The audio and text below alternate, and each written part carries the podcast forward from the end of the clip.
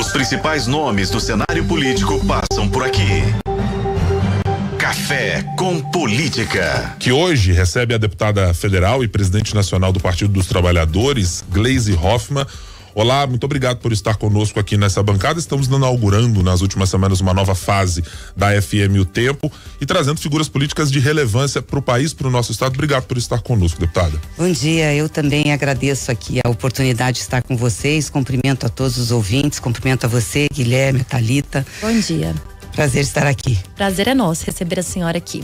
Deputada, a senhora chega a Minas para conversar com a base petista e com aliados e para tentar encontrar, eh, me parece, um discurso de unidade ou para ouvir demandas que são da base de partidos aliados e de integrantes históricos do PT. É, com quem exatamente a senhora está contando como aliados aqui em Minas Gerais? No plano nacional, o PSD é uma coisa, aqui em Minas Gerais o PSD é outra. União Brasil, da mesma maneira. Quem é que está nesse campo para ser conversado, para sentar à mesa com a senhora? Aliás, isso não é só a situação de Minas, né? A gente no Brasil inteiro, nos estados, não tem uma conformação de alianças como tem em nível nacional. Isso sempre aconteceu, né?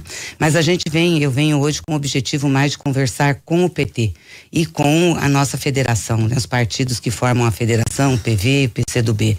Então começo a minha agenda hoje aqui por contagem. Quero saudar a prefeita Marília, daqui a pouco nós vamos estar na prefeitura. Também saudar aqui os deputados Odair Cunha, o Rogério Correia, o Miguel, que me acompanham. E a ideia é conversar um pouquinho, saber como que o PT está, como é que está a organização. A partir do segundo semestre nós vamos fazer encontros municipais em todo o Brasil, justamente com o foco nas eleições municipais de 24. Temos que começar a organizar agora. À tarde, na hora do almoço, me reúno com a nossa bancada do PT, vou visitar a Assembleia Legislativa, o presidente, e vamos ter uma plenária com os movimentos sociais, com as mulheres e também com as direções do partido DBH e região metropolitana, nossos vereadores, falar um pouquinho sobre a situação do partido e já é, com foco na eleição de 24. Deputada, o PL diz que quer triplicar o número de prefeitos e vereadores pelo Brasil. Qual é o objetivo do PT hoje? E o PT trabalha com essa expectativa do PL para tentar alcançar voos mais altos? Com certeza nós queremos ampliar o nosso número de prefeitos, prefeitas, de vereadores e vereadoras principalmente, mas óbvio que nós temos a federação, vamos conversar entre nós quais são os candidatos com mais competitividade em cada município e fazer uma avaliação é, da situação política, né? Mas é, com certeza o foco nosso é ampliar. O, o, partido chegou a ter, nos momentos mais exitosos, inclusive da gestão de Dilma Rousseff, é, mais de 100 prefeitos é, em. Minas Gerais, de um estado que tem uma relevância, tem peso político, tem peso de decisão eleitoral, como pode ser visto na última eleição. Hoje são 26, 28 prefeituras 28. e duas é, mais robustas. Juiz de Fora com a Margarida Salomão e Contagem com Marília Campos. É, como reverter esse cenário de desidratação que houve desde 2012 para cá. É, qual é o caminho, presidente? Olha, eu acho que um ponto positivo agora é que nós estamos no governo federal e as ações feitas pelo governo federal vão refletir nos municípios é, os programas, enfim, também a atividade econômica. Então, eu acho que isso pode ajudar muito. E, obviamente, a organização do partido. Por isso que nós estamos começando agora. Nós precisamos estar com o partido organizado, com os diretórios municipais, as chapas de vereadores, vereadoras têm que se formar a partir de agora, a gente estimular as nossas candidaturas e fazer avaliação dos quadros que nós temos para disputar as eleições. Mas eu não tenho dúvidas que esse ano é um ano muito melhor do que foi 2020 para nós, pela eleição do Lula, crescimento das nossas bancadas. Aqui em Minas a gente cresceu, hoje nós estamos com 10 federais, 12 estaduais. Isso também ajuda a organizar nos territórios o PT e a estimular as candidaturas. Então eu acho que ah, o sucesso do PT local vai estar muito ligado também com o sucesso do governo do presidente Lula.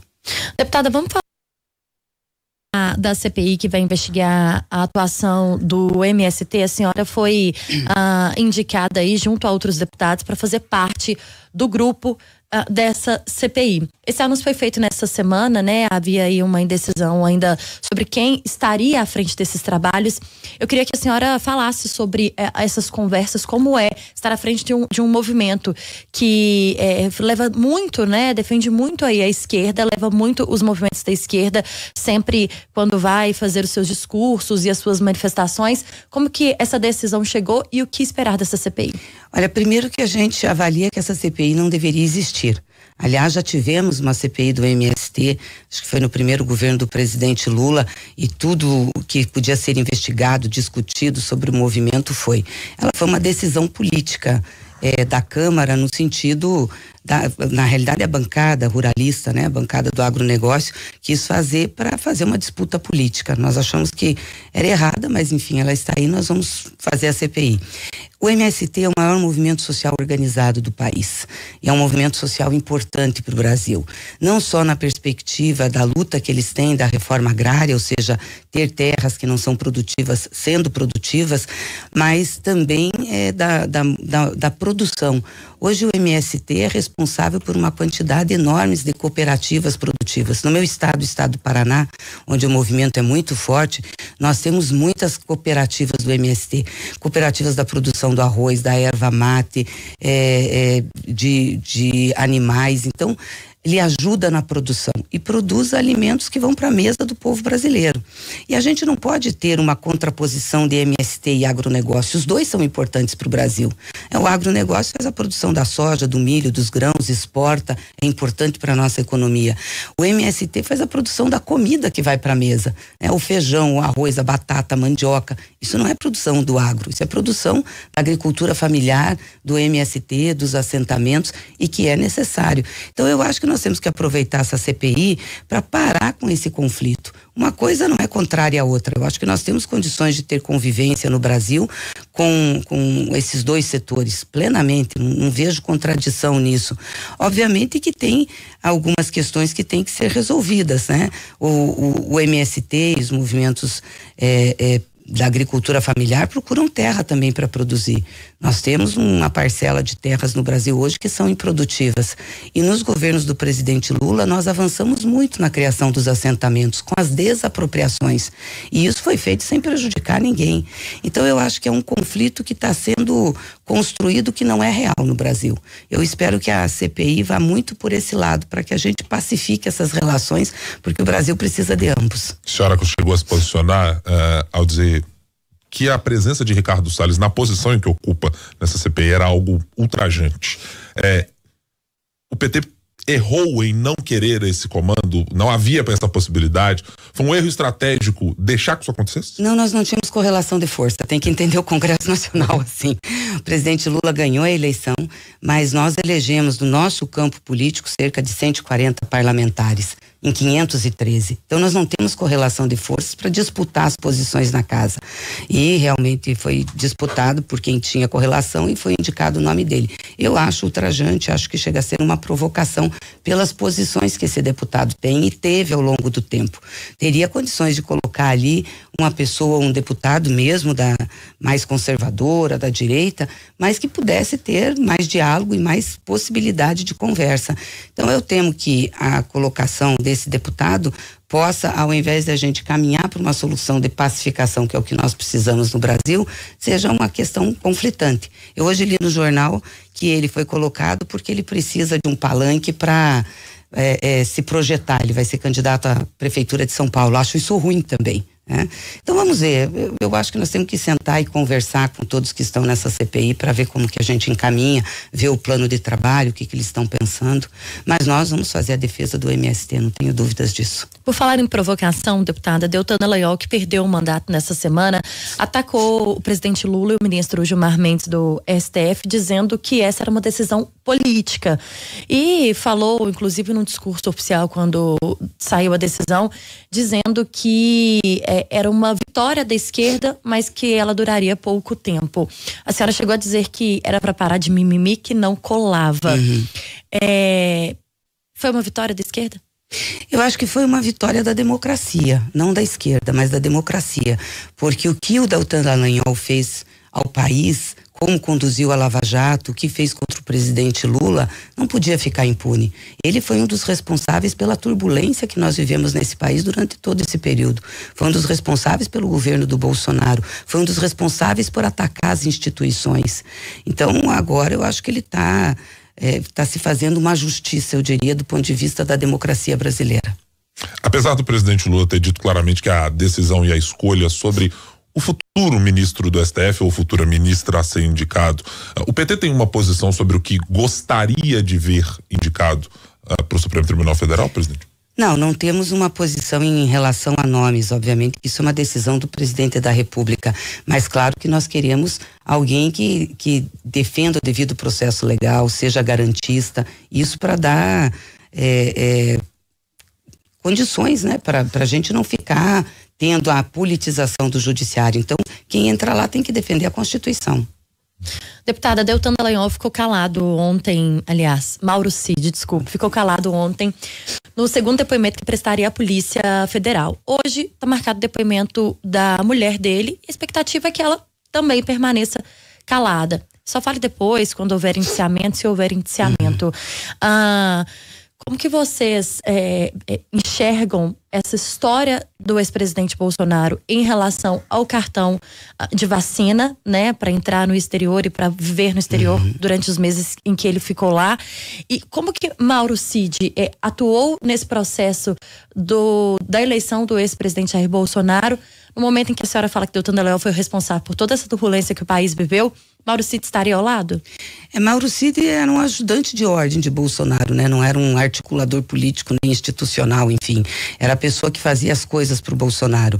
É muito complicada a situação dele e do próprio ex-presidente. A fraude no cartão de vacinas é uma coisa absurda. Você pensar que um, ex, que um presidente da República manda fraudar o seu cartão de vacina e da sua filha, ele não pode dizer que não sabia é, porque ele teve que apresentar isso para viajar. E não só ele, de outras pessoas. Quer dizer, você entra no sistema da saúde para fazer isso. Então, quem faz isso tem capacidade de fazer qualquer coisa. E agora nós estamos vendo. É, é, os dinheiros que eram repartidos aí, depositados na conta da Michelle, que não era só de cartão corporativo, estava recebendo, Mauro Cid recebia dinheiro de empresa, para fazer esses depósitos. Então nós estamos puxando um fio que vai desenrolar uma meada grande aí, mostrando a corrupção no governo Bolsonaro. Está muito ruim a situação do Bolsonaro. Na, quero fazer um salto aqui novamente para a gente discutir a política local, uh, uh, deputada, porque o, o, PT tem apresentado candidaturas, por exemplo, à prefeitura de Belo Horizonte, com algumas figuras históricas, Nilmar Miranda e outros que têm participado do processo, depois de ter tido uma prefeitura muito exitosa, evidentemente com Patrus Ananias uh, lá nos anos 90. É, é essencial que o partido tenha uma candidatura em 2024 para marcar posição e para marcar isso que a senhora disse temos um governo federal que pode ser um, um ótimo cabo eleitoral para o ano que vem? Bom, se nós tivermos uma candidatura, não vai ser para marcar posição, nós temos que fazer uma candidatura para disputar. Claro que é importante o partido ter um número de candidatos e nas capitais também, isso é importante, ter presença, mas nós temos que discutir, avaliar aqui com os aliados, avaliar na federação, avaliar dentro do PT qual é a melhor estratégia que nós vamos ter para Belo Horizonte, não só para Belo Horizonte, para todas as capitais brasileiras. Tem que ser uma estratégia pensando no movimento nacional. A, a aliança com o PSD que foi eh, naquela na qual estava o PT no ano passado para a candidatura ao governo de Minas com Alexandre Calil ela pode ser reproduzida com o PSD como um aliado para 2024? Nós temos que discutir isso. Acho que tem possibilidade, sim, mas isso é uma discussão que nós estamos iniciando agora, então não tem nenhuma definição. O que, que o PT enxerga uh, de erro dos últimos anos que pretende melhorar para a eleição do ano que vem?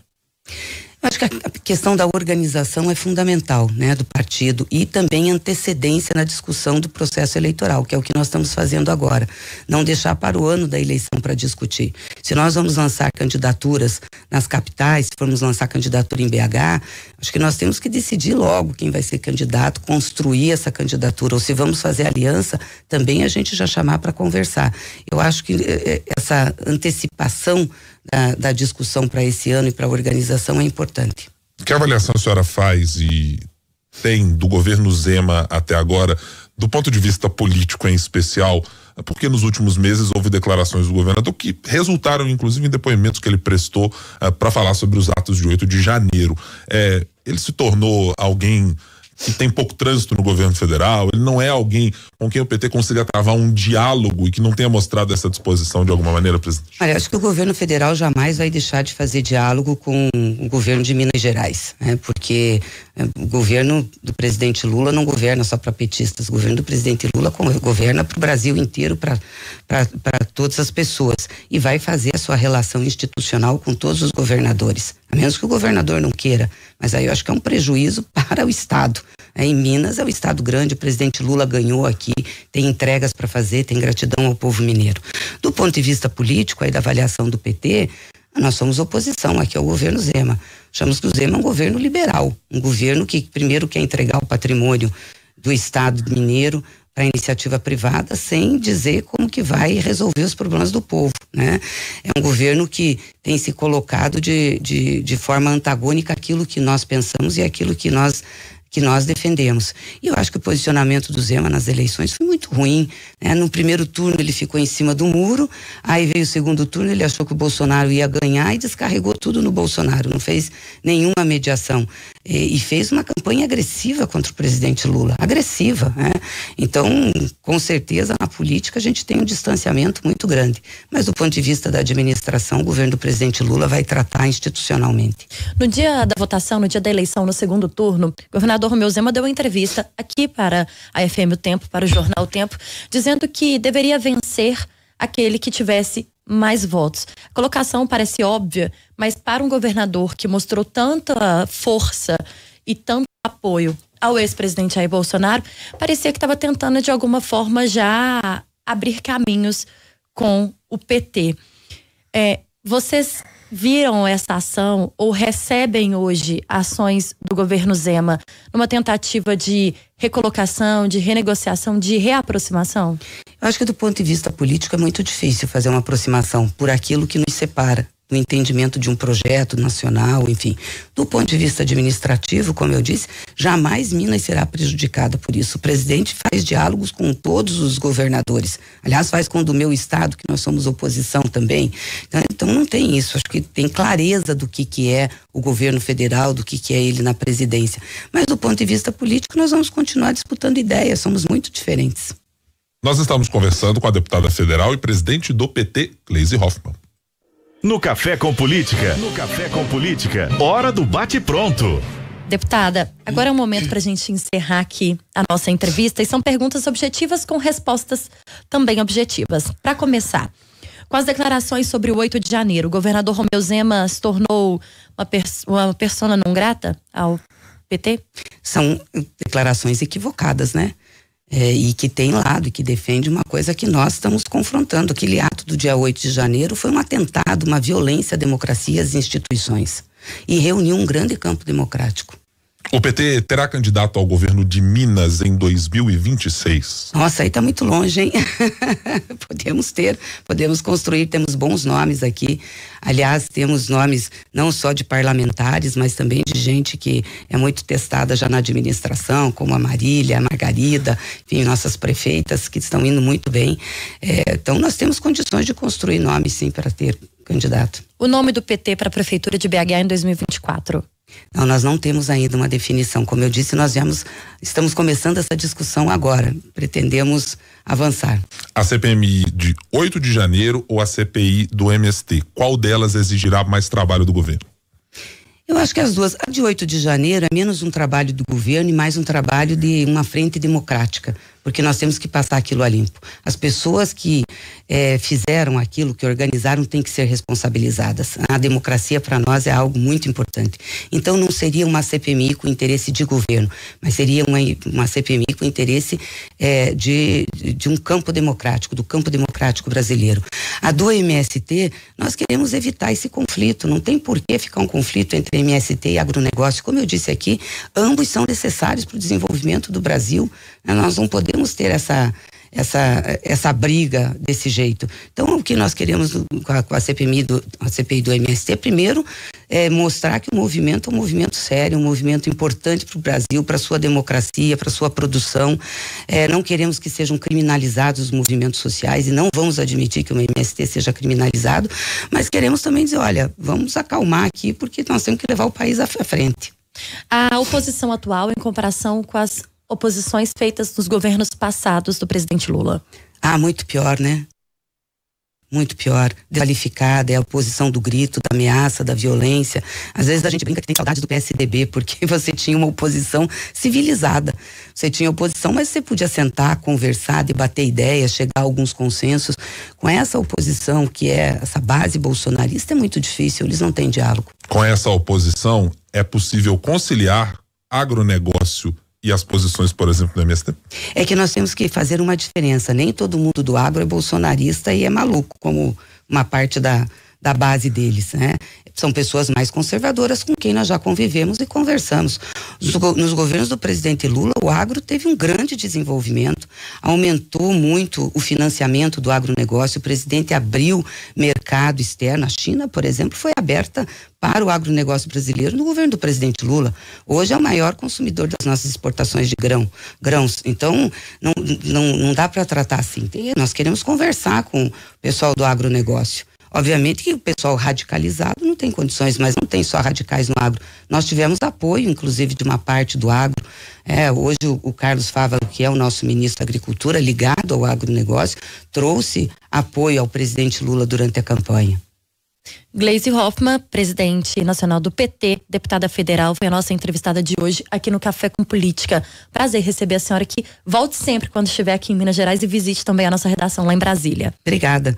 Eu agradeço o espaço. Quero deixar um abraço muito afetuoso a todo o povo mineiro, agradecer o resultado das nossas eleições e dizer que o povo mineiro pode contar com o PT e com certeza com o governo do presidente Lula.